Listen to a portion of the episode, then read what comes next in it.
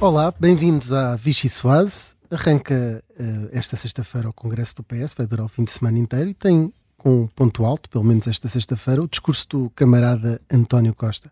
Os convites para o, Congresso, esperamos nós, não, não seguiram pelo CTT e se o carteiro toca duas vezes, o neto sapateiro, Pedro Nuno Santos, também vai falar duas vezes. Já dizia a música eh, mais utilizada por António Costa, o A gente vai continuar, a certa altura diz quem ganhou usou-se disso, quem ganhou usou-se disso e quem perdeu há de ter mais cartas para dar. Vamos ver como é que estão os Correios.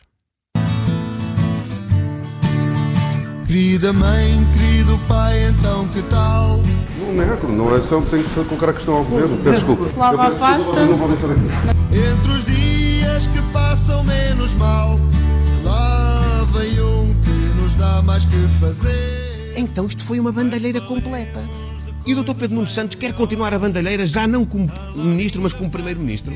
Há limites. Uma coisa aqui para discutir é a forma como foi privatizado. Mas não vale a pena estamos a querer discutir também o passado. Obviamente que sabia e obviamente que concordo. Já chegou direitinha a encomenda. Não foi, não foi mantido em segredo, porque há que, eh, os CDT são uma empresa cotada. As ações foram compradas em bolsa, de forma mais pública não há. O caminho que pretendia fazer podia aproximar da posição. Agora não é uma, uma, uma moeda de troca. Aliás, isso já foi explicado pelo PCP. Espero que não demorem a mandar novidades na volta do correio. Está tudo, de facto, a- a brincar com coisas sérias. Ora bem, queríamos só dizer à Comissão Nacional de Eleições que, apesar da música ser eh, Rio Grande, não é nenhuma mensagem subliminar a favor do antigo líder do PSD. Fica aqui em termos de pré-campanha esse- também essa nota. Eu sou o Rui Pedro Antunes, sou editor de política do Observador e tenho comigo o repórter parlamentar da Rádio Observador, Miguel Viterbo Dias, e as jornalistas da secção de política, que são também repórteres parlamentares, não parlamentares, extraparlamentares. Fazem o que for preciso. Rita Tavares toda a obra. e Mariana Lima Cunha. Vai começar a Vichy Soase. Não fazes nada fora do Parlamento, não é, Miguel? Nada, eu só trabalho no Parlamento, portanto estou com vontade três vezes sem fazer nada. Portanto, aqui, por isso é que estás aqui com os pés em cima da mesa, não é? Começam as férias É do Miguel. costume. Olha, ia lançar uma sopa de três dias, hum, a começar agora a comer essa sopa. Hum, como diria Miguel Viter Dias, uh, comece por ti, Rita Tavares. Não, eu essa graça tem que me explicar um dia.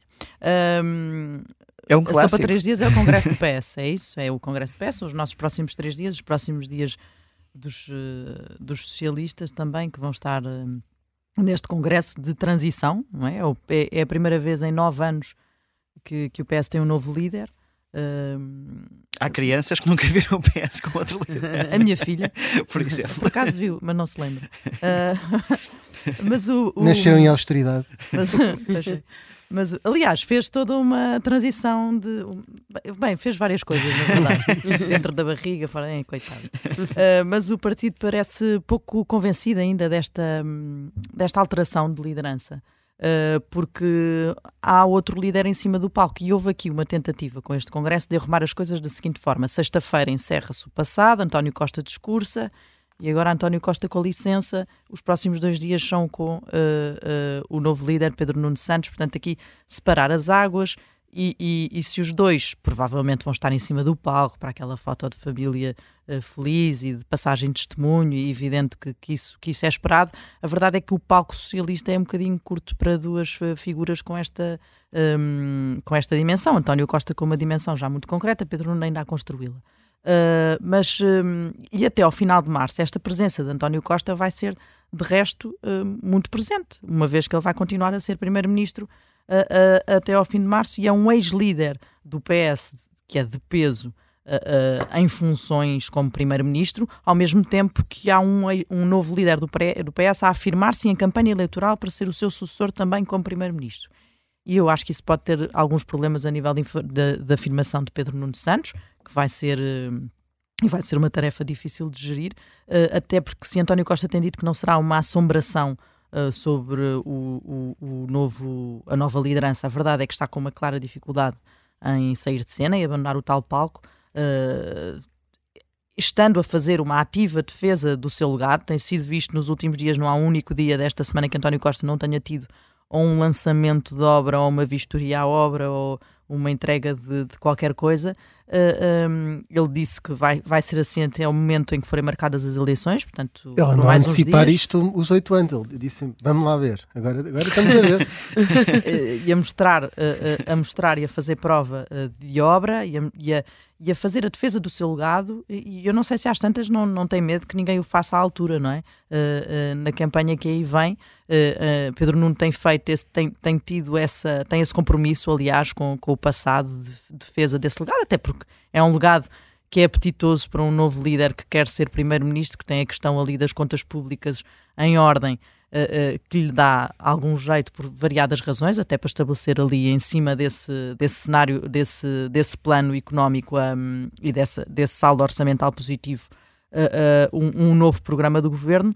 E, e, e, e, por outro lado, até porque ele tinha um. um tem um, tem uma, uma característica e uma, um cunho de radical que, e, e de menos, uh, se calhar, um, uh, capaz de manter uh, e de garantir as tais contas públicas em ordem, e este discurso ajuda a, a que isso também seja um feito dele e que, e que pode usar em campanha eleitoral. Portanto, há vantagens e há desvantagens. Eu diria que neste momento, e, e tendo em conta a presença de António Costa, há mais problemas em ter aqui um, um ex-líder em campanha que, que, que, está a jogar também pelo seu futuro. Acho que isso ainda não ficou descartado, porque António Costa tem, tem não o descartou, a começar logo por aí, porque ele não o descartou. E, e, e, esse futuro, continuando em cima da mesa, não sabendo bem para o quê, pode ser para tudo e mais alguma coisa. Sabe Deus até se uh, não passará pela cabeça de alguns socialistas se isto agora correr mal, se António Costa não pode voltar. E essa sombra vai estar inevitavelmente sobre a cabeça de Pedro Nuno Santos nos próximos tempos, a começar já neste fim de semana. Antes de ir à Mariana, Miguel, tens alguma coisa a acrescentar? Tu e a Rita foram, provaram que Costa bateu, bateu no fundo. No fundo, sim. Desceu 90 metros na estação de metro da Estrela. 60, 64. 64. Peço desculpa. Não foi ainda tão fundo. Mas sempre vê-se que a experiência os marcou, porque eles decoraram isto. Não, epá, os dois mim- prontamente. para mim 64, foi um 64. superar uma, vários metros havia, uma luz ao, havia, sim, havia uma luz ao fundo do túnel. Eu Sim, reparei. eu, eu eh, ia só. Não me digas que quis falar das graças que a Rita Tavares fez lá sobre o Sporting. Fez, foi. A Rita Tavares foi uma provocadora naquele porque se descobriu. Enfim, também não vale a pena perder tempo com isto. Depois Quem quiser que apareça descobriram a artefactos históricos No Campo Grande e, Nas escavações e, do, do Campo Grande. E, e há, o Ministro do Ambiente é muito e a sportingista, Rita, é descon... e a. Rita E é descon- sempre um bom. Mas a Rita desconfia que estavam lá Títulos do, Sporting escondidos. Enfim, piadas de mau gosto. Sobre política. Não era escondido, estavam só lá há, muito em baixo. há aquela repetição que pode acontecer nestes meses que vão agora que, até às eleições, que distam até às eleições, que é aquele sketch dos gatos fedorentos do Costa não está cá, está, está. Pode acontecer com esta, com esta liderança de, de Pedro Nuno. É, não, é, não é dos Gato Fedorento, é o Pedro Santana Lopes. Era do- sim, mas Ah, ele fez o remake. É que o remake é tão poderoso, pá, que eu nunca mais me esqueci. Eh, O planta ao sketch. Eu sobre o Congresso queria, eh, há só uma curiosidade que é, para além desta questão da correlação de forças entre José Luís Carneiro e, e Pedro Nuno Santos nas listas, os nomes que vão aparecer ou não, e hoje têm surgido já naquilo que, que se costuma dizer nos, na lista de deputados, tem, começa a surgir a mercearia de nomes para, para essas listas, mas eh, há a curiosidade de saber se os apoiantes de José Luís Carneiro vão fazer discurso de unidade, como aconteceu, por exemplo, no último Congresso do PSD, em que até os opositores de Montenegro fizeram esse discurso, ou se vão deixar algum caderno de encargos e de exigências a Pedro Nuno Santos para o futuro, caso as coisas não corram assim tão bem. Isso pode ser interessante para ver se Pedro Nuno tem margem para perder ou não estas eleições. Mariana Lima Cunha. pegar aqui neste ponto que o Miguel estava a falar, até- para dizer, por um lado, que estamos a ver, como ele dizia, a mercearia a surgir, mas ainda falta a mercearia que dói mais, que é aquela que dá empregos. A mercearia gourmet. Em princípio, é, maior- é, com um prazo mais eh, largo, não é? Sim, eh, eh, as listas de deputados e também o programa eleitoral eh, são dois pontos em que nós estamos a ver que, por um lado, sim, claro que há os discursos sobre a unidade e, e, de facto, eh, o acordo para as listas aos órgãos eh, do Congresso foi importante nesse sentido, para, tanto para Pedro Nuno Santos mostrar que quer a paz no partido e que dá importância aos adversários, como para o adversário eh, sedimentar, no fundo, a importância daqueles 36% que teve na, na corrida interna e assegurar que tem uma palavra a dizer nos órgãos do PS, mas agora vem aqui dois, eh, dois elementos muito importantes para o futuro, que é, por um lado, perceber como é que distribuem os lugares de deputados e, e isso é particularmente importante. E o que nós temos ouvido, de facto, são pessoas no PS a dizer eh, essa agitação já começou e se o lado de Luís Carneiro acredita que vai haver uma benevolência grande do lado de, de Pedro Nuno Santos e que há um uma sensibilização e um canal aberto para se incluírem os nomes dele e para não haver castigos nesta fase. O lado de Pedro Santos não é que, não digo que queira castigar ninguém, mas há outras prioridades. Uma delas, e que eu acho que é mais interessante talvez, é os apoiantes de Pedro Santos não estarem a contar Olha, se ainda tivéssemos Jerónimo de Sousa como líder, provavelmente diria que o dito cujo da galinha, ou seja, o ovo no dito cujo da galinha, ou seja, não, não dão por adquirido que Pedro Nuno Santos chegue a primeiro-ministro e, portanto, um partido que não está no governo é um partido que tem menos lugares para ocupar. Uh, e, portanto, não há uma grande margem nas listas de deputados e isso pode levar a alguns conflitos tal como uh, na elaboração do programa eleitoral parece que... É sem certeza é totalmente nova um... para o PS. É nova, não é nova para o PS, mas sim, é, sim, sim, mas é muito tempo, não é? É o pessimismo irritante. Exato, mas tem de ser, tem de haver aqui algum pessimismo, porque, enfim, o, o futuro é tão incerto que não podem ser tão otimistas ao ponto, sobretudo quando há uma coisa tão importante em cima da mesa que é guardar lugares, e portanto uh, a paz no partido vai ter de vir em segundo ou terceiro lugar depois desses primeiros critérios. Deixa-me só dizer que a mercearia. Em que se trata da vida das pessoas primeiro. Só fazer um pequeno parênteses que a mercearia no PSC também está a acontecer e, hum. e, e deve acontecer também. Hoje o Luís Newton indicar-se ele próprio como, ah. como, como deputado uh, por Lisboa. Lisboa porque, porque está mandatado. Há pessoas isso. que tomam vacinas, outras são deputados não, para ter é imunidade. a, a, a, a, a mercearia, é só para avisar os senhores dos partidos que a mercearia não tem que ser literal, não é preciso ter tutti frutti todo lá.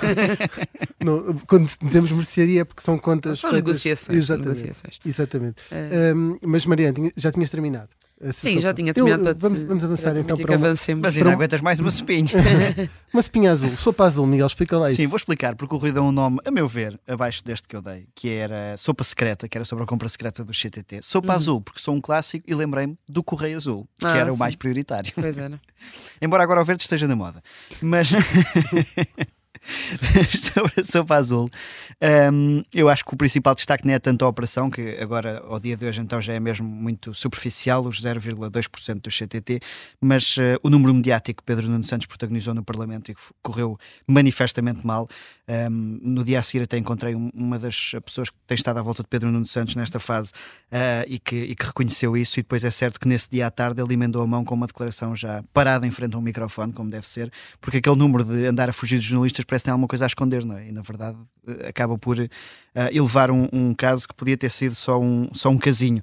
Uh, e portanto foi essa, essa demora a corrigir a mão que a Pedro Nuno Santos não geriu bem numa semana onde queria de certeza, e, ter estado mais tranquilo sim. para poder enfrentar mas, o Congresso. Mas por cima sem... dito, há outra coisa que fica aqui na dúvida: é, houve uma descoordenação entre, uhum. entre as partes, porque uh, Pedro Nunes estava a remeter para o Ministério das Finanças. No Ministério das Finanças, sim. até ao momento, não tinha dito nada. Do governo não se ouvia uma voz sobre o assunto. Pedro Nuno é abordado no Parlamento pelos jornalistas que, que insistem com ele para que dê uma resposta e faz aquela tem aquela tirada uh, que resulta sempre mal, que é perguntei ao governo, Começou não tem nada a ver com isso.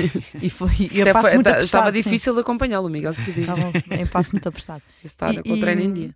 E depois, e depois de facto de, de, disso ter acontecido, ele fala, vem dar as tais explicações uh, no dia seguinte, mas ainda assim antes do governo. Portanto, não percebi porque é que não os deu logo, se não havia um problema em dar antes do governo, porque é que não fez logo isso no primeiro dia? Se havia um problema uh, em falar antes do governo, porque é que o governo não falou antes de Pedro Nuno Santos e dois minutos depois de Pedro Nuno Santos uh, falar no Parlamento, António Costa, António Costa, tempo para isso, pá. António Costa faz uma declaração uh, sobre, Sim, sobre foi, esse assunto, finalmente. E foi mesmo foi, de seguida, parecia que estava à espera um do outro. E, e, e, e isto tudo mostra que, é um, que, apesar do PS estar a fazer os possíveis para uh, que este caso seja uh, esvaziado mais rapidamente e, e, pronto, e que passe às cantacumbas da política, uh, eu acho que ficou muito claro que, que que os deixou bastante nervosos. Uh, uh, uh, e, e, o caso, de facto, deixa aqui algumas, algumas dúvidas, mesmo a própria explicação de António Costa, quando António Costa vem primeiro dramatizar que a privatização tenha sido feita pelo PSD e pelo CDS nos moldes em que foi, pondo em causa.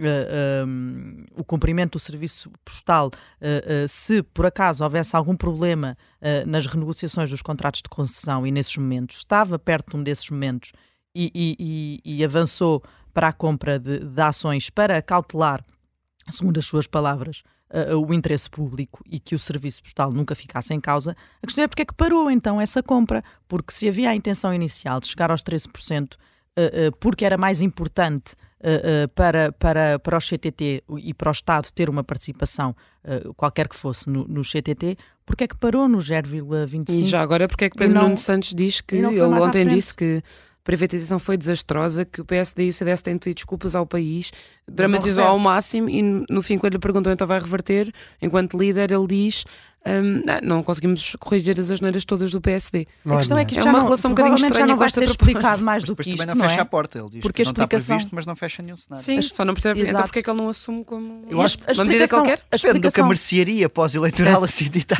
Acho que há três coisas que Pode são, ser que o PCP são péssimas para Pedro Nuno Santos. Uma é, é porque o PSD tenta colar-lhe a imagem de impulsividade e ele foi impulsivo, até falou antes do governo, disse a dizer que o governo é que falava, depois falou ele. Ele devia voltar ao WhatsApp da coordenação política, dava jeito. depois, a, depois a história dele ser à esquerda, ao esquerdista e querer nacionalizar tudo, ele já veio dizer que por ele os CTT estavam nacional, continuavam na esfera pública, só não nacionaliza porque não há dinheiro, não há condições para isso.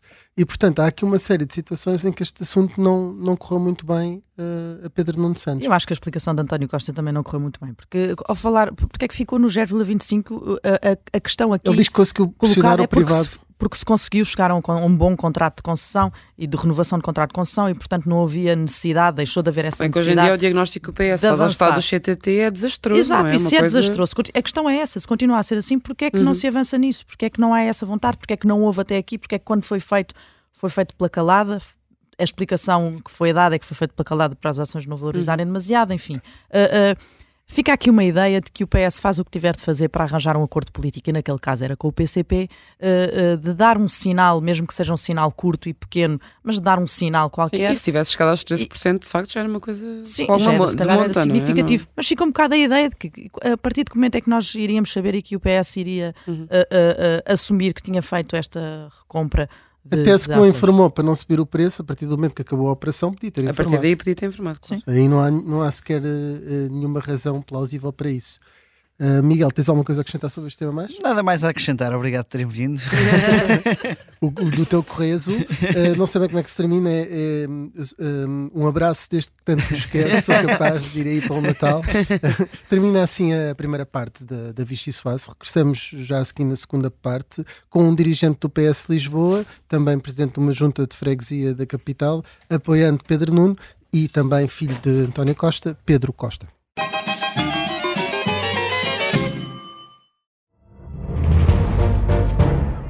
Cheguei, tirei, tirei a faca. Fui, empunhei e mesmo no momento em que. Esta é a história do homem obcecado com a infiltração do comunismo na igreja que quis matar João Paulo II em Fátima. Matar o Papa é uma série para ouvir em seis episódios e faz parte dos Podcast Plus do Observador. Estreia a 13 de maio. Os Podcast Plus do Observador têm o apoio da Kia. Ora, bem-vindos à segunda parte da Vichy Soase. Connosco temos Pedro Costa, que é dirigente do PS Lisboa, é presidente de uma das juntas de freguesia também da capital, que é Campo de Ourique. Uh, foi, foi e é apoiante de Pedro Nuno Santos e, embora não seja nessa qualidade que está aqui, é também filho do Primeiro-Ministro António Costa. Bem-vindo, Pedro Costa. Uh, esteve isso, aqui... isso estou mesmo, espero deixar de ser. Exato. Esteve aqui há, há cerca de um, de um ano. Uh, o mundo político mudou significativamente, significativamente desde então. Nessa altura, ainda via com bons olhos o regresso uh, de Pedro Nuno Santos ao palco político no comentário televisivo, o que depois aconteceria uns meses depois. Uh, vê com bons olhos que ele seja já líder neste momento? Eu, bom, bom dia a todos. Um, eu acho que este regresso do, do Pedro Nuno Santos, que tinha os seus tempos, portanto, o Pedro Nuno Santos passou muito tempo um, a preparar a, a, comissão de inquérito, nós parece que já nos esquecemos de como as coisas foram correndo.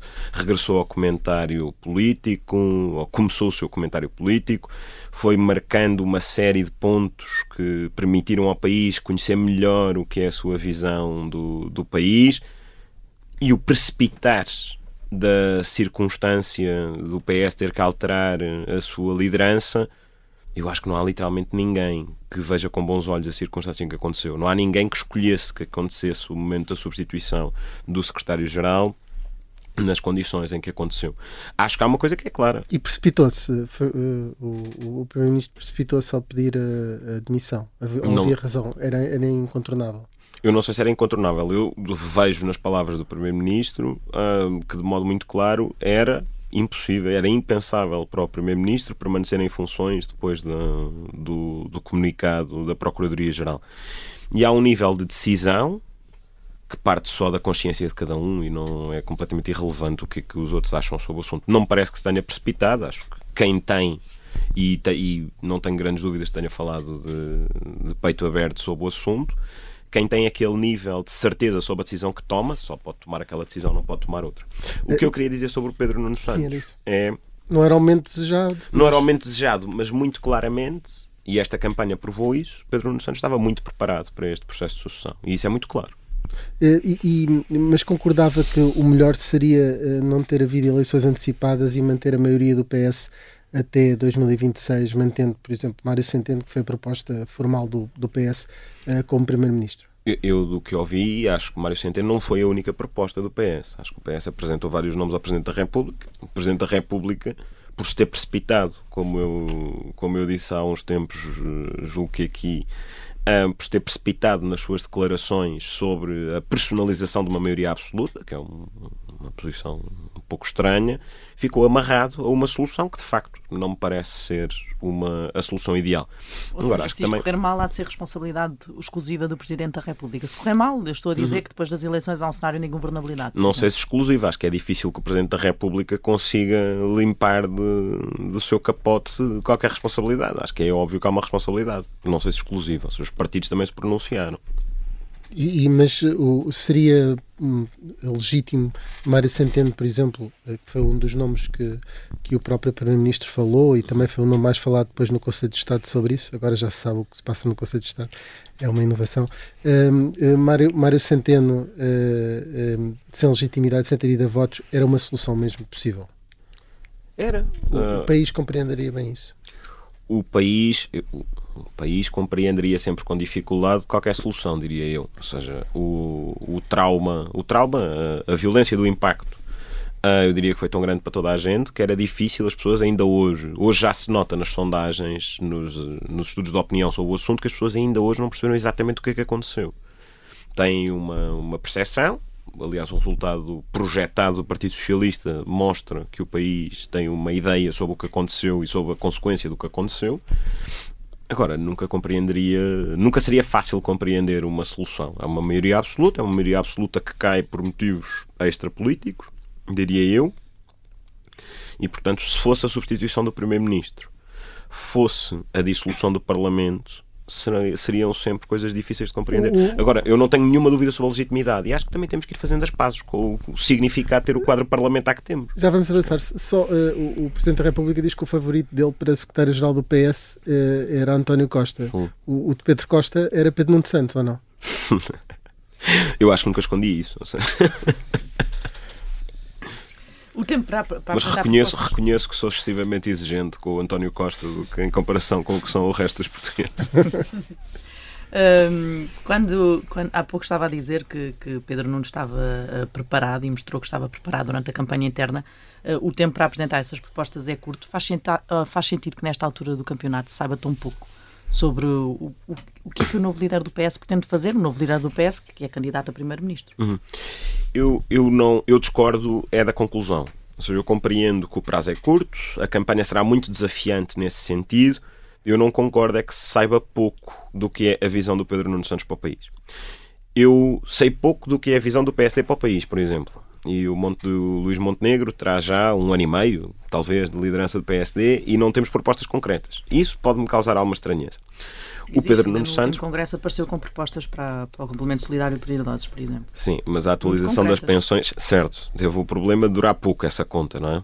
Na segunda-feira seguinte, ou três dias depois, já estávamos a rever as contas e todos a concluir que nunca a Segurança Social, nem com o aumento da sustentabilidade que teve nos últimos oito anos, permitiria aquele pagamento. E acho que os partidos devem ao país o rigor da apresentação de propostas concretas mas que credibilizem a política e os seus programas. Mas porquê que elas não Eu- existem deixa-me da parte só, de Pedro. Nuno Santos? Porque não existem, concretas e Uhum. contabilizadas. E Pedro Nuno Santos tem uma vantagem, porque tem um Ministro das Finanças em funções que é do PS Uhum. e tem um cenário macroeconómico que ele diz que vai eh, seguir. Bom, eu diria o seguinte: o tempo, o tempo é curto, é um facto, mas o tempo que nos precedeu até aqui chegarmos também não foi longo. Portanto, há uma elaboração da moção. A moção é muito clara na visão do que é para o país. Temos uma vantagem que nem sempre acontece nos processos internos e isto sem nenhuma consideração. Ou seja, não estou a classificar se é positivo, se é negativo, que não aconteça. Acho que são estilos diferentes. Mas o PS tem hoje um secretário-geral que foi muito claro sempre nos seus discursos no que é a sua visão do país. Nós ouvimos o discurso do Pedro Nuno Santos centrado na comunidade forte, na, na ideia de interdependência entre os vários membros da sua comunidade, a importância dos serviços públicos de qualidade e públicos. Hum, vemos o discurso da importância da inovação para garantir o crescimento económico como forma de garantir uma sociedade mais rica para todos. Vemos hum, a ideia do direito laboral como a garantia da liberdade dos trabalhadores. E isto são ideias muito concretas para o país. É uma visão muito marcada do que é o país e é muito O clara. na PS tem uma, uma clareza ideológica com este secretário-geral maior do que tinha com o anterior?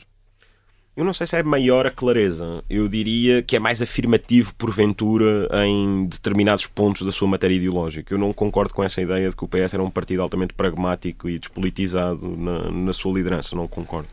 Mas há uma coisa que é verdade: é Pedro Nuno Santos é muito afirmativo no que é a sua visão de sociedade. E faz parte, essa corrente ideológica, essa linha ideológica, faz, é muito presente Mas a questão no é que que é a sua ação. a, a- muito pouco tempo das eleições E o programa de governo, e o programa de governo, a moção, mas, Mas, a exemplo, moção quando, quando um candidato a primeiro-ministro surge Uhum. a dizer que vai descongelar o tempo de serviço Uhum. que ficou congelado dos professores Certo. de forma faseada, Uhum. não se exigiria já que tivesse faseada um e garantindo concreto? a estabilidade das contas públicas. Sim. Ou seja, é- é- vai um bocadinho mais longe. A moção global de estratégia é importante que se Mas já diga. não devia dizer mais. Em vai ser é votada fazer amanhã, não é? Ainda não foi. O programa de governo está já, e tem vindo nos, nos jornais, já tem havido algumas reuniões metodológicas e sabemos que está a avançar. E haverá essas propostas concretas e haverá muito em breve. Ou seja, teremos tempo na campanha para fazer esse debate. Agora, o PS tem, e tem obrigatoriamente que o fazer, de ah, ter um programa de governo detalhado, mas rigoroso. Ou seja, detalhar propostas a correr para responder a esse apelo, que eu reconheço pode ser um apelo justo, eu não estou a dizer que é incompreensível a pergunta. O que eu estou a dizer é aquilo que é a decisão do Partido Socialista e do secretário-geral do Partido Socialista é responder de modo rigoroso para valorizar o debate e não vir a correr, a tirar números para cima da mesa que serão desmentidos amanhã. O que eu vejo, e isto eu acho que é inegável, é o PSD, apesar de ter aparecido com essa proposta, não, não nego isso, anda sempre a reboque ou do que é a ação do PS ou do pedido do, de falta de, de propostas de uma liderança do PS que tem um mês ah, e o mês de festas, já agora, também, é que as festas também tornam os trabalhos coletivos mais difíceis. Não estou a dizer que o secretário-geral o secretário-geral esteve a trabalhar naturalmente. Mas o secretário-geral não faz o programa de governo sozinho e não o deve fazer. E, portanto, acharmos que o PS, todos os militantes do E deve PS. fazê-lo com independentes, por exemplo. Claro. Isso Claro é que deve. importante. É importante. Que tipo de independentes? Buscar onde? Às academias, empresas? Onde é que se. Onde a é que é todo melhor? lado. É Eu acho que um partido como Com o que perfil, PS, no fundo? um partido como o PS, a abertura dos partidos significa não escolher perfis, diria eu. É fundamental, e está na moção, a valorização da militância. Eu acho que este é um ponto muito importante para o Pedro Nuno Santos e para a candidatura e que será uma marca também do programa de governo. Do, do método de elaboração do programa de governo. Mas é fundamental também abrir às empresas, abrir à academia, envolver a sociedade civil. Mas eu diria que abrir terá que ser mesmo abrir. Há um momento em que os partidos também têm que compreender que a abertura não significa apenas recrutar altos quadros para grupos de sábios. Abrir é abrir, é ouvir as pessoas. E ouvir as pessoas é muito importante. E faz parte também do trabalho dos partidos depois conseguir condensar isso que vai recolhendo do espectro mais abrangente possível. E isso, a valorização da democracia é também um ponto muito claro da moção do Pedro Nuno Santos. Uh, Fernando Medina pode estar a preparar-se para fazer um, um brilharete na, na dívida em plena campanha, apresentando um valor abaixo dos 100%. É importante que esse ritmo da redução uh, continue a ser acelerado. Hum, eu acho, vamos lá ver. Em primeiro lugar, é importante que se diga que, e quando se vai ouvindo os debates sobre a redução da dívida, fica a ideia de que as contas certas foram só garantidas. Eu, eu, eu dou por mim muitas vezes a ouvir os debates sobre a forma, ou ainda hoje, eh, aqui no, no explicador do Observador, explicava ao líder parlamentar que as contas certas eram mantidas com o corte na despesa do, do Estado. Bom, o investimento público aumentou, tal como aumentou, aliás, a dívida pública absoluta. A grande redução que há do peso da dívida está no crescimento que o PS conseguiu uh, nestes oito anos. Ou o governo do PS conseguiu que o país tivesse nestes últimos oito anos. Dívida, esse valor da dívida pode ser acelerado se se acelerar o crescimento do país. E aí a definição de objetivos de inovação, que é uma, é uma linha assumidamente do, do Pedro Nuno Santos como prioritária há muito tempo, desde o Congresso da Batalha, julgo eu, um, pode ser um caminho. Mas mais importante do que acelerar o ritmo da dívida pública, ontem lia num jornal qualquer, lia um comentário, ouvi um comentário qualquer de alguém que dizia ninguém compreenderá se o valor da dívida voltar a passar aos 100%. Eu acho que é, é muito importante que se compreenda que a melhor forma de garantir isso é o crescimento económico e não a redução da despesa. Portanto, as contas certas significam manter esse equilíbrio, mas focado no crescimento e não focado na redução da despesa. Não me parece que a redução da despesa seja um caminho. Acho que já o experimentámos, experimentámos no tempo da Troika, não funcionou, nem para reduzir a dívida pública. Portanto, pode haver aqui uma desaceleração a curto prazo. Eu acho que há aqui uma série de investimentos que têm que ser feitos e que podem, porventura, implicar uma desaceleração dessa, desse ritmo. Portanto, não, não valoriza muito eh, esta, este dado de Fernando Medina ter a, a dívida abaixo dos 100%? Não, acho que é importante. Mas não é, não, não é essencial. Não, não, não, é essencial, ou seja... E eu, pode até mas não pode coisa... até prejudicar um bocadinho a imagem do futuro governo quando voltar a passar a barreira dos 100%, dizer que a barreira está de novo acima dos 100% da dívida. Lá está, eu, eu não gosto desse tipo de números que, que nos servem de crachar ao peito. Por isso mesmo, que é, aqui há, há até valorizar excessivamente essa descida dos 100%, que naturalmente é histórica, mas dar-lhe um excesso de importância na forma como fazemos o debate cria-nos depois esse mas problema, que até ficamos agarrados. um excesso de importância e esse crachá. Talvez. E, e, o que é que o incomoda? Talvez, eu não sei se é o PS, eu, na verdade, o PS em si, o, o governo em si, comunicando. Tem, tem feito disso um a bandeira central destes anos. Por é? acaso tinha falado mais sobre o resultado orçamental, diria eu, do que sobre a barreira Mas dos 100%. Mas este Ministro das é, Finanças tem falado muito da questão dos 100% da dívida e falou nisso Sim. até na apresentação deste Orçamento do Estado. A minha certo. questão é se o incomoda mais isso, genericamente, ou que o Carachá fica ao peito de Fernando Medina. Não, isto não me incomoda nada que o Crachá fique. O Fernando Medina é um quadro fundamental no futuro do PS e essa parte é, é, inegável. Aliás, hoje as notícias já vêm sinalizando a sua disponibilidade para integrar a liderança de Pedro Nuno Santos. É um esforço de união. O Fernando Medina, aliás, reconheceu na própria noite das eleições, ou na véspera, que foram ditas coisas, e eu julgo que no exercício da autocrítica foram ditas coisas que podiam ter sido poupadas. Concordo. Um, mas, eh, portanto, acho que esse esforço de união cabe a todos. E o Fernando Medina é um quadro com capacidades que o PS não pode desaproveitar. Dito isto, e sob o crachá, já o PS pôr o crachá ao peito, traz para si essa responsabilidade. Eu julgo não ter ouvido o Pedro Nuno Santos falar desse tema nunca. Mas também nunca ouvi o Pedro Nuno Santos perder a importância do rigor das contas públicas.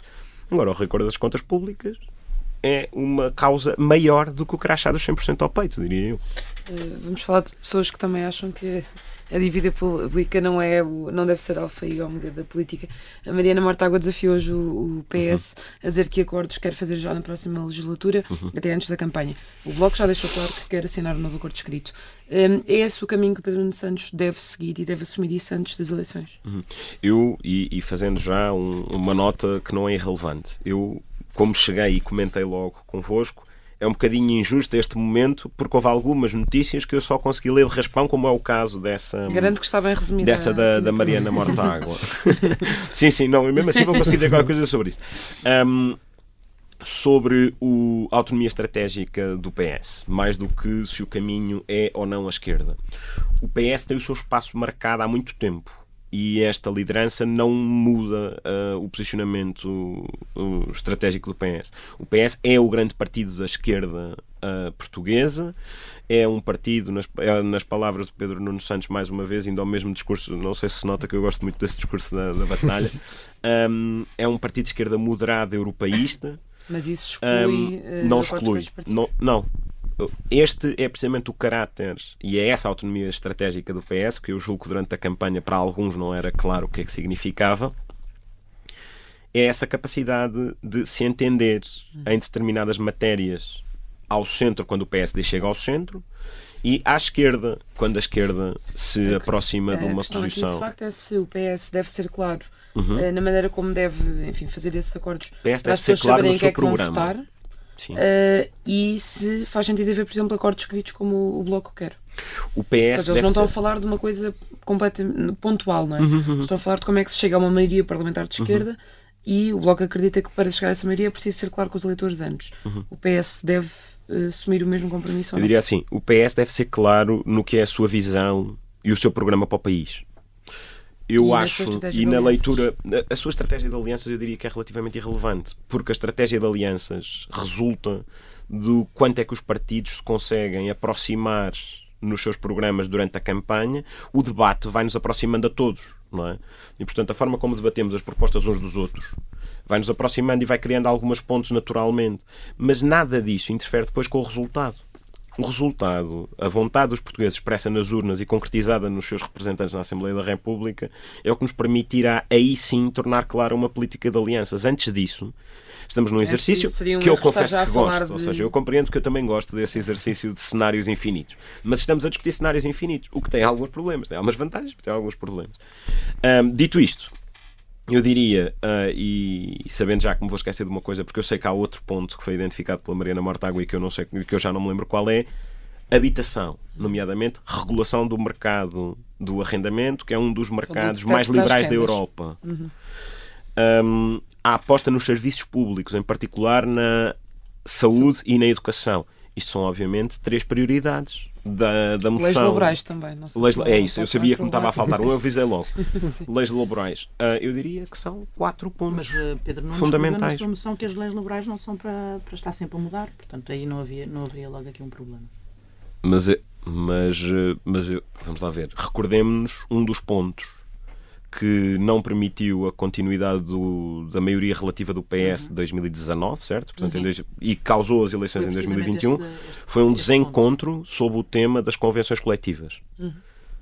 As leis laborais não têm que ser eh, mexidas de cima a baixo, não é preciso. Uma coisa é que Pode ser uma coisa pontual Pode ser uma... cirúrgica. Há lá. pontos importantes. Isso, há Hum. alterações cirúrgicas que podem funcionar e já agora, eu julgo que se perguntarmos tanto aos dirigentes do PS como aos dirigentes do Bloco e, a- e aos dirigentes do PC, há uma série de entendimentos e de matérias conjuntas na agenda para o trabalho digno que toda a gente reconhece.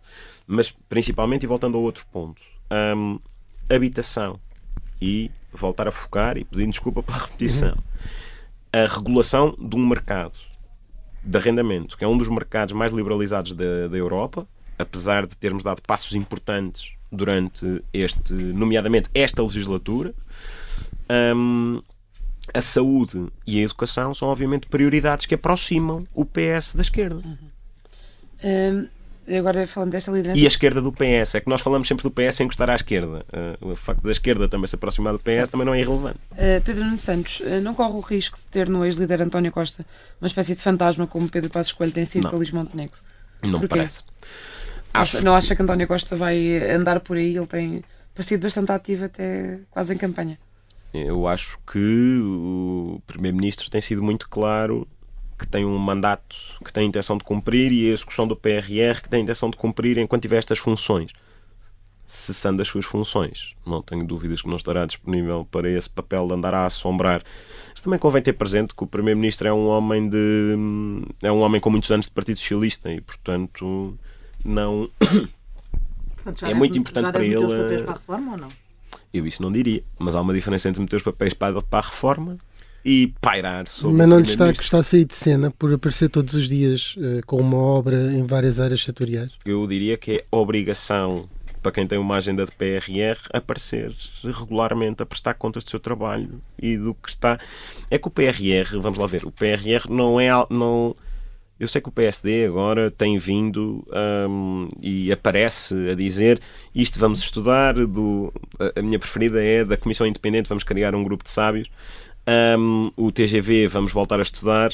Eu já não me lembro. Alguém se recorda quando é que foi a primeira vez que começámos a discutir este tema do TGV? Deve ter sido no dia a seguir à primeira discussão do aeroporto. Mas vamos estudar mais um pouco. E hum, o PRR define mas, mas é que se, se, mantivermos esta lógica para outros assuntos, temos um problema sério. Se na habitação também formos reavaliar os investimentos do PRR, vamos perder o trabalho de projeto e de negociação com os municípios que foi feito nestes anos. E, portanto, é eu compreendo a importância para o governo de sinalizar aquilo que é um compromisso do governo com o país.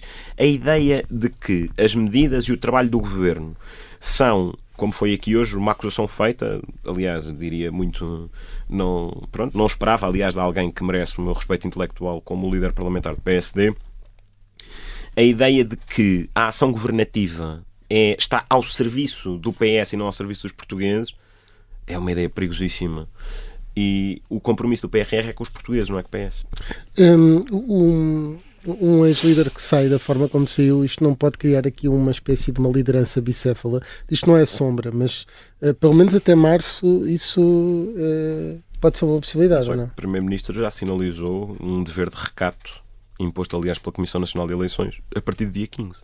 Um, exato, que é a dissolução. Um, é a marcação de eleições. Mas, por exemplo, mas, por, exemplo é por exemplo, ontem, uhum. um, o, o próprio uh, Pedro Nuno Santos, aliás, há dois dias, o Pedro Nuno Santos uh, disse que o governo ia falar.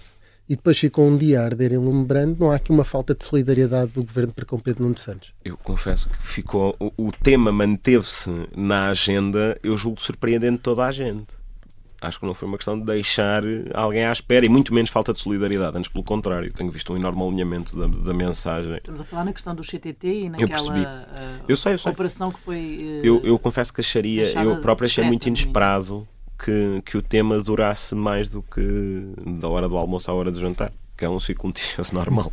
Hum. Mas, é, mas o próprio Pedro Nuno Santos disse que o governo ia falar e depois foi forçado a falar antes do governo. Sim, mas o que se verificou foi um, um alinhar da posição uh, muito claro, não é? Uh, os dois estavam efetivamente alinhados, não sei se propriamente coordenados por causa disso, porque ele disse que o governo ia falar. Mas o, o, o, voltando só aqui a António Costa, ele tem futuro no país ou fora dele? Uh... Eu julgo citar corretamente as palavras do, do secretário-geral do Partido Socialista quando digo António Costa será o que quiser. E portanto isso envolve. Eu, um eu julgo, o meu objetivo era citar, eu não, não estou a dizer claro. mais nada, estou só a citar o Pedro Nuno Santos. Eh, já agora que estamos a falar de, de, de uma pessoa que tem o mesmo apelido, não é? porque o, hum. o seu pai pode, ter, pode uh, o peso seu... este debate muito agradável. Sim, eh, não, mas uh, o peso do apelido pode travar uma ascensão no futuro uh, governo de Pedro Nuno Santos ou Pedro, por exemplo. Ah, sobre o, que é que acontece com o governo, acho que é absolutamente irrelevante. Eu confesso que me sinto. Eu sei que há uma tendência, e muitas vezes as pessoas gostam de dizer que são muito prejudicadas pelo seu apelido. Eu confesso que acho um exercício bastante estranho para mim. Há pessoas que gostam, há pessoas que não gostam, há pessoas que projetam os pais nos filhos e os filhos nos pais. Faz parte da vida, acontece a todos. Acontece mais uh, quem, como eu, é filho de um político que é político desde 1993 ou desde 1989 ou não sei quem. Naturalmente acontece-me mais. Nunca direi que sou prejudicado pelo meu apelido. Era um exercício. Não se sente mais livre agora? Eh, por, se, por eh, Costa. Isso já não parece matéria política, isso é matéria pessoal e familiar. Não, não, não. não mas desde o ponto de vista político. Politicamente, até porque houve um caso em 2019 hum. com este governo, que é o caso do Family Gate, hum. que foi problemático.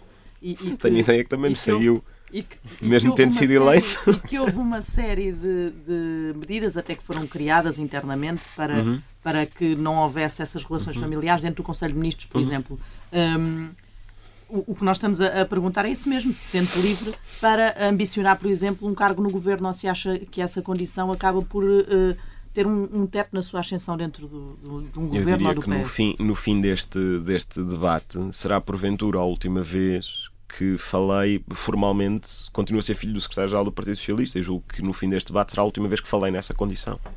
Obviamente isso dá uma liberdade diferente, mas é uma liberdade, não é uma questão política, eu diria que é uma questão. Eh, as limitações que eu impus a mim mesmo, que impus, uh, são uma decisão pessoal, íntima e familiar.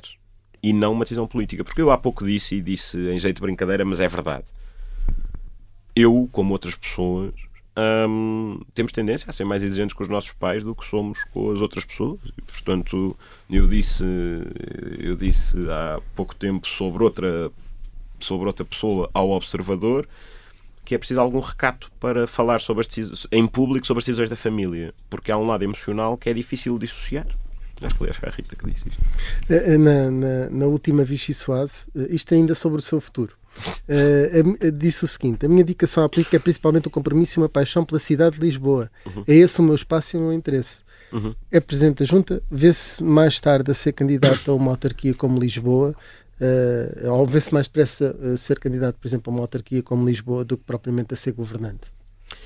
Eu tenho, e como disse, a minha área de interesse são sempre especialmente a cidade de Lisboa, a minha relação com a cidade, as cidades, ou seja, tenho uma relação. Mas há um, um histórico que eu tenho de participação e de direção de, de campanhas eleitorais, que também é um gosto político que tenho. Agora, obviamente, vejo muito mais depressa numa relação de sendo candidato a uma autarquia em Lisboa do que, do que sendo governante. Obviamente, o, meu, o centro da minha visão da política não se alterou. Eu sei que o próximo ciclo é de Marta Temido, mas num ciclo futuro admite eh, vir a enfrentar aquela que é a maior autarquia no Conselho, que é a própria autarquia? Eu, eu diria que é sempre. Uma pessoa não pode dizer que o centro da sua visão e do seu interesse político é a cidade de Lisboa e depois excluir esse programa. Agora, o ciclo que, que vem será, diria eu, da, da Marta Temido, se ela assim entender. Acho que há um caminho para, para trilhar e afirmar o PS como alternativa na cidade. Isso é o mais importante que existe, independentemente dos rostos. A Marta Temido, como eu disse na altura, é uma solução, é uma solução incontornável, é uma boa solução, se assim quiser. Mas importante é que o Partido Socialista construa um programa que afirme a forma diferente de ver um, o governo dos destinos da cidade. Ah, há outro nome que sempre foi falado forte para Lisboa e que parece assim estar ah, mais disponível para meter agora os papéis para a reforma, embora seja muito novo. Uh, Duarte Cordeiro está maculado pelas investigações judiciais onde tem o seu nome envolvido. Pode ter ainda futuro político? Duarte Cordeiro terá, e afirmo isto com, sem nenhuma dúvida, um, e agora usando as mesmas palavras, um, o Duarte Cordeiro será no Partido Socialista, e eu julgo que terei dito isto de, há um ano quando aqui estive e não lhe mudo uma vírgula. Duarte Cordeiro será no Partido Socialista aquilo que quiser. A relação do Duarte Cordeiro com o partido dá-lhe essa possibilidade. A possibilidade depende da vontade.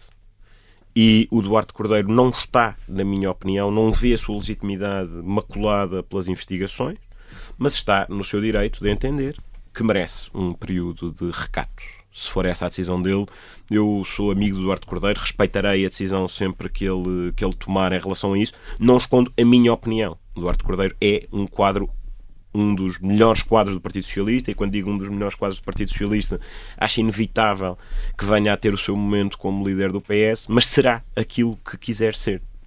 Uh, Pedro, o tempo passa a correr, vamos ter que ir para o nosso carne ao peixe, uh, vamos então avançar para, para a trilha. Um, com quem é que preferir de metro até à nova estação da Estrela, uh, ali perto de São Bento, daqui a um ano? Luís Montenegro ou André Ventura? Luís Montenegro, porque é que eu queria ir de metro para a Estrela com, com André Ventura? É perto de São Bento? o presidente da Junta de Campo Torico tinha uma reunião no Ministério das Finanças. Quem é que uhum. preferia encontrar na cadeira de ministro? Fernando Medina ou Mariana Mortágua? Fernando Medina. Reuni muitas vezes com Fernando Medina. O Fernando Medina é dos políticos com quem eu mais reuni. Isto, várias pessoas vão ficar com a ideia que há um problema entre mim e o Fernando Medina que não existe. Uh, preferia estar no governo de Pedro Nuno Santos ou na vice-presidência de uma Câmara presidida por Duarte Cordeiro? Eu disse na altura e repito: as, uh, todas as escolhas que incluam o Duarte Cordeiro vão ser sempre difíceis. Vice-presidente da Câmara Duarte Cordeiro. E para terminar, onde é que preferia marcar um encontro daqui a dois anos e meio uh, com o antigo líder do PS? Nos Pastéis de Belém, em Lisboa, ou num café da Grande Place, em Bruxelas? deixaria a idade é um posto e portanto deixava-o escolher onde é que preferiria esse encontro. É uma saída airosa. Eh, vamos então agora para a fase final da nossa uh, refeição, que é a uh, sobremesa, e trouxe-nos uh, uma música um, ehm, onde enquadra até alguns dos princípios que, que, enunciava aí que era fundamental ou podia ser possível negociar com o Bloco de Esquerda. Uhum. a liberdade, Sérgio Godinho, é como, e praticamente citando aquilo que disse há pouco, é uh, uma música que reforça a importância da proteção dos trabalhadores como uma garantia da liberdade de todos numa sociedade mais justa, a importância também aí frisada na música, nas palavras de Sérgio Godinho, de uma comunidade forte, a ideia de que todos dependemos uns dos outros e o elencar das prioridades que marcam uma grande diferença no que é a escolha que faremos no próximo, no próximo exercício eleitoral. A paz e o pão, eu diria que concordamos todos, a saúde, a educação e a habitação, o voto certo para garantir a priorização é no Partido Socialista e por isso a música não podia ser outra que não esta. E é assim, com liberdade a sério, que terminamos esta Vichy Soase. Regressamos, como sempre, na próxima semana. Viemos com o peso do passado e da semente. Esperar tantos anos torna tudo mais urgente. A saída de uma espera só se estanca na torrente. A saída de uma espera só se estanca na torrente. Vivemos tantos anos a falar pela calada Só se pode querer tudo quando não se teve nada. Só quer a vida cheia quem teve a vida parada. Só quer a vida cheia quem teve a vida parada. Ai, só a liberdade a sério Quando houver a paz, o pão, habitação, saúde, educação, só há liberdade a sério quando houver liberdade de mudar e decidir. Quando pertencer ao povo, que o povo produzir. E quando pertencer ao povo, que o povo produzir.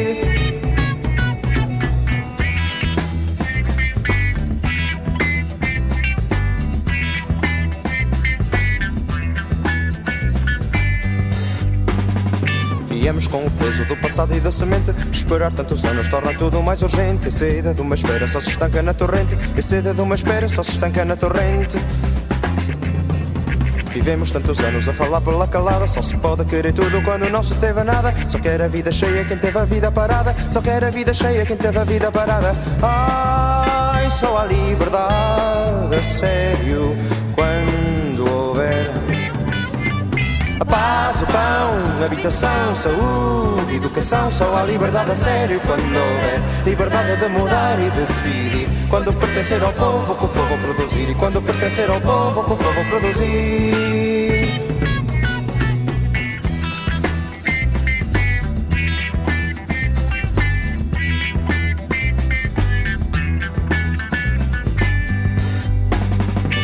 Viemos com o peso do passado e da semente. Esperar tantos anos torna tudo mais urgente. A saída de uma espera só se estanca na torrente. A saída de uma espera só se estanca na torrente. Vivemos tantos anos a falar pela calada Só se pode querer tudo quando não se teve nada Só quer a vida cheia quem teve a vida parada Só quer a vida cheia quem teve a vida parada Ai, só a liberdade a sério Quando a paz, o pão, habitação, saúde, educação, só há liberdade a sério quando houver liberdade de mudar e decidir. Quando pertencer ao povo, que o povo produzir. E quando pertencer ao povo, que o povo produzir.